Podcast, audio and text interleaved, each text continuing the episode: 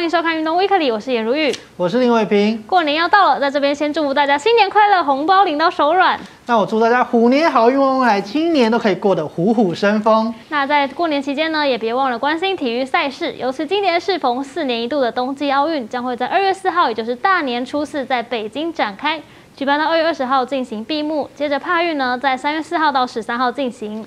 而这也是北京首度举办冬季奥运啊，同时也成为全世界第一个先后主办过夏季奥运和冬奥的城市。这次国际奥委会也发布北京冬奥的吉祥物，那就是以熊猫形象设计的冰墩墩。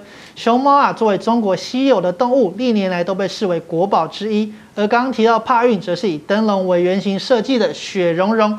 它身上中国红的色调，表达中国农历新年的节日气氛，代表非常喜悦的意思啊。而中国官方也形容冰墩墩寓意代表着引领时代，面向未来；而雪融融则代表着收获和喜庆的意思。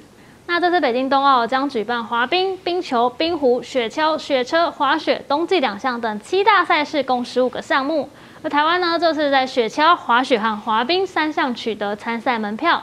同时哦，今年也是台湾女性选手最多参赛的一届，包含连两届参加竞速滑冰的黄玉婷，以及首次出征雪橇的林心荣。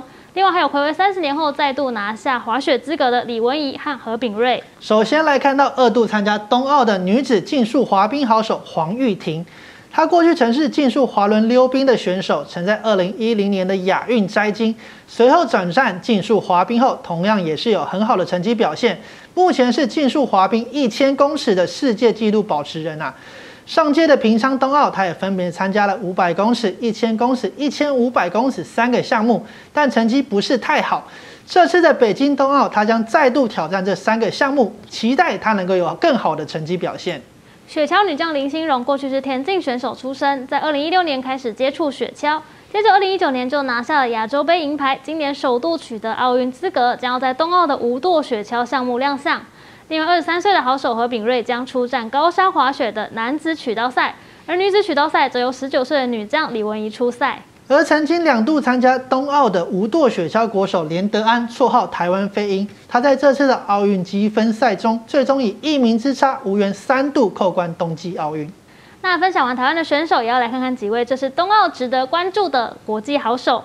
首先当然是日本的花式滑冰王子羽生结弦，虽然近日哦因为脚踝受伤受到质疑，不过他去年十二月在日本的花滑锦标赛中六度摘冠。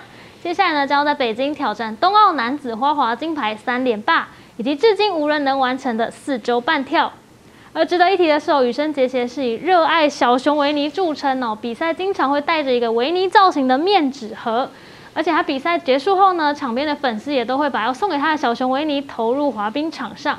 不过这个行为在中国可能会引起一点敏感哦，因为外国批评者就曾经用外形相似的小熊维尼来嘲讽中国国家主席习近平。让不少粉丝担心羽生结弦到底能不能带小熊维尼进场呢？这一定会是外界非常关注的一个看点之一啊！接着这边就要来介绍一位运动美女，那就是韩裔美籍的 Chloe King。她在本季冬奥备受外界的关注啊！她在二零一八年的平昌冬奥以十七岁之姿，还有接近满分的九十八点二十五分，拿下单板滑雪 U 型场地的金牌。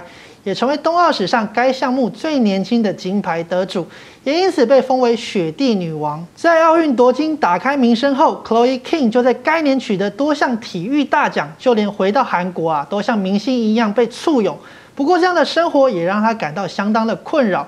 甚至将奥运金牌直接丢进垃圾桶，并开始和忧郁症对抗。今日他登上《时代》杂志的封面，分享这段时间的遭遇和挫折。在镁光灯下，这四年让他成长不少。接下来也将在北京力拼寻求卫冕。接着呢，是本届自由滑雪金牌的热门人选，十八岁的谷爱凌。她是中国和美国的混血，原本代表美国出赛，二零一九年转入中国籍。去年他就拿下世界自由式滑雪锦标赛的双金。冬季极限运动会也是收获双金，不止滑雪强哦，谷爱凌还是学霸哦。她在 SAT 美国高考中呢，以近乎满分的成绩录取名校史丹佛大学。而且外形亮眼的她，还是一名模特儿哦，曾经多次呢为品牌拍摄广告。二零二一年还成为 Tiffany 的代言人。谷爱凌自称有美国人和中国人的双重身份认同，她表示呢，希望为两国建立起桥梁，并借此带动中国的冰雪运动发展。另外，还有美国的高山滑雪明星席佛林。他在二零一四年的索契冬奥以十八岁之姿拿下金牌，上届的冬奥则是在大曲道项目摘金。虽然去年十月自曝曾经染疫过啊，但他仍是美国代表队的重要成员。今年则是要力拼连三届拿下金牌。那今年的北京奥运呢，是致力于科技办奥。先前曝光的媒体中心餐厅规格呢，就采用全智能设计，从点餐、制作餐点到送餐、付款都无需仰赖真人就可以完成，大幅减少疫情期间人与人之间的接触风险。接着，二十三号冬奥村也开放首批的村民入住，一进村就可以看到智能防疫员啊。他们会在冬奥村负责接待所有进入的人员，而这些人员不用摘下口罩，他就能一秒辨明你的身份，并完成量体温的动作啊！这样不仅提高了检验效率，也提升了通行的速度。另外，还有最引人注目的呢，就是拥有自动唤醒功能的智慧床。据陆媒指出，冬奥村中的床哦，可以依据个人的习惯进行调整，而且每张床都配有遥控器，可以将床调整成睡姿或是坐姿。而内部的感测器呢，则是可以实现按摩啊、零压力啊、自动唤醒等的功能。只要设置闹钟后，床就会在设定的时间内自动起降，把运动员推醒，就不需要担心会赖床喽。虽然北京冬奥努力减少疫情的接触，还特别采取了闭环的管理方式啊，在北京、张家口和延庆三个地方举办的所有赛事都采取封闭的状态下进行。而《纽约时报》也指出，北京冬奥的防疫措施是相较于二零二一年的东京奥运是更为严格，包括选手、教练、工作人员、官员、职工记者等等，在冬奥举办期间啊，都将与外界直接隔离，在泡泡中进行活动。不过，疫情似乎没有受到完全的控制。自一月四号到二十二号，已经有七十二起和冬奥相关人员确诊，其中三十三个人还是进入奥运的闭环区域后检测出确诊。尽管祭出严格的策略哦，不过外界仍然对于冬奥能否如期举行是感到忧虑。不止疫情的问题啊，中国的人权议题也一直受到西方国家的关注。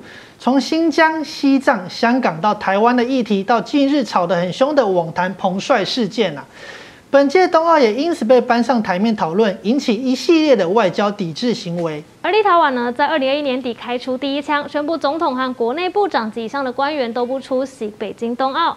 美国随即也宣布抵制冬奥，不过选手还是可以参与赛事。而就在美国宣布抵制后，英国、加拿大、澳洲、纽西兰等五眼联盟的成员国也纷纷跟进。另外，德国、日本、比利时、奥地利呢，则是宣布不派政府官员出席冬奥。对于其他国家接连表态外交抵制的行为，台湾表示尊重。不过，总统府也强调会积极保障中华队选手的参赛权利，因为提供选手协助与照顾是政府的责任。但北京冬奥遇到许多波折，不过选手们努力这么多年，就是为了这一刻。所以就让我们一起在过年期间，为这些站上世界最高舞台的运动员们好好加油吧！那以上就是本周的运动 Weekly，谢谢你的收看，我们下周再会，拜拜。